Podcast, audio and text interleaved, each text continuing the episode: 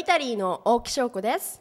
ここ毎日40度を超えるイタリアですがイオイタリーではイタリア各地から届くワイン食やファッション観光などの旬な情報をお届けしております。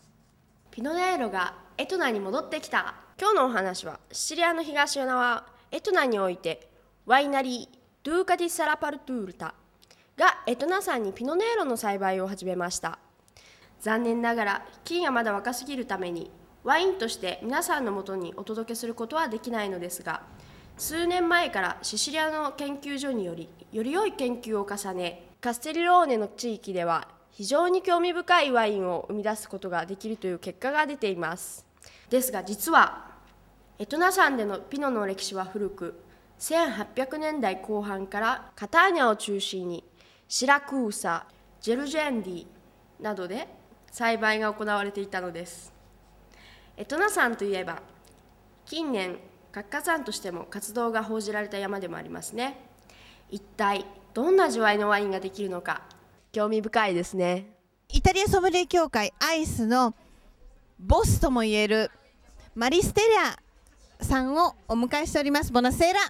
Buonasera, vedo comunque che il giapponese eh, vuole maturare una profonda conoscenza del cibo e proprio della cultura del vino. マリステラさんはですね昨年の11月に、えー私たちと一緒にい日本に行ったわけでしてその時に、えー日本の文化等も見たわけなんですけれども今回のこの新しいソムリエを迎えてやはりその彼らの、えーその食というもの 食というものに対してのその興味深さというものに非常に、えーすごいなという気持ちを持っていてそして、えーやっぱり日本人というものは味覚というものがすごく揃ってるもんですからその味覚に対して非常にこだわっている例えばサラダを食べるものだけに対してもいろいろな例えばいろいろな味を見たりとかいろんな味というものを分析しているとそう彼女は理解しているようです。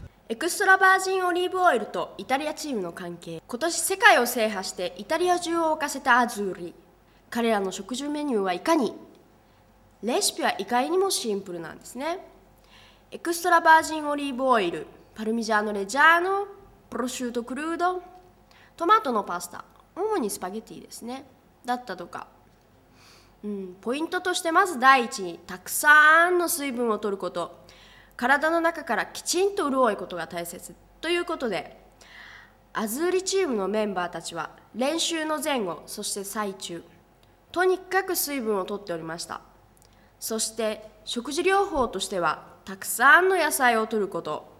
その野菜を食べるときには調味料として最高レベルのイタリアンオリーブオイルを使っていたそうです。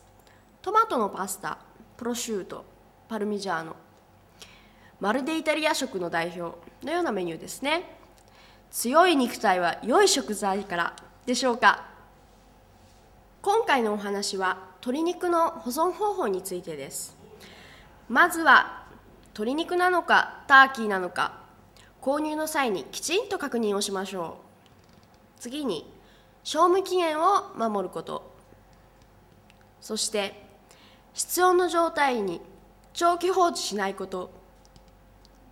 冷蔵庫短期保存ですね。または冷凍庫長期保存用にちゃんと保管をすること。汚染を防ぐためにも生ものとその他の食材を分けてきちんと保管をすること。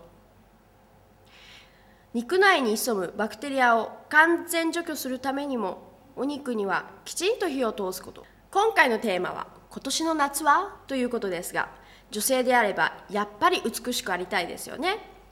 ファッションは女性の美しさを引き止めるためにはなくてはならないものです。それでは今のトレンドをご紹介いたしましょう。今年の夏は女性らしくロマンティックなのはトレンド。スカートや髪の飾りに思い切ってリボンがたっぷりつけてみてはいかがでしょうか。もしくはロマンティックすぎるのではという方には蝶々のデザインもおすすめです。もちろん爪の先までロマンティックに行きましょうね。イタリアの美しい海のレベルとは？さんさんと注ぐ太陽の光日焼けした肌美しい砂浜そして澄んだ水。いよいよ海水浴のシーズンですね。おっと！海が始まった瞬間から海へとただひたすら足を運ぶのがイタリア人。海をこよなく愛する人種でもありますがその海の美しさとは？イタリア政府の調べによると近年イタリア郊外の海の水はとても美しくなっているとか。特にカンパーニャ州シシリア州はその海の美しさは最高レベルとも言われているそうです。ますます夏真っ盛り。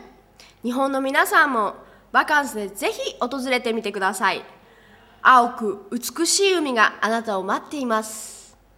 生中一杯。いえいえお水です。美味しい水を飲むということは大きな節約につながる。フィレンツェでは水道の蛇口からお水を飲料水にそしてお料理に使うということができるということを目的にしたプロジェクトが始まりました。現時点で蛇口から水道水を確認したところすでにクオリティは上々で蛇口からお水独特の匂いはあまり感じないということのことですね。とすると次のようなことも考えられるわけです。例えば一角に販売所を設けそこに水道水を引きナトゥラーレオーカッサータなどを選ぶことができて購入できるようにする。いずれにしても水が美しさがよみがえるということは私たち健康にも家庭生活にも全てにおいて良い影響を与えるということ。ビール代わりにジョッキで美味しいお水を。いいじゃないですか。本日のニュースは以上で終了させていただきます。それではまた次回のいよいよにてお会いいたしましょう。チャオ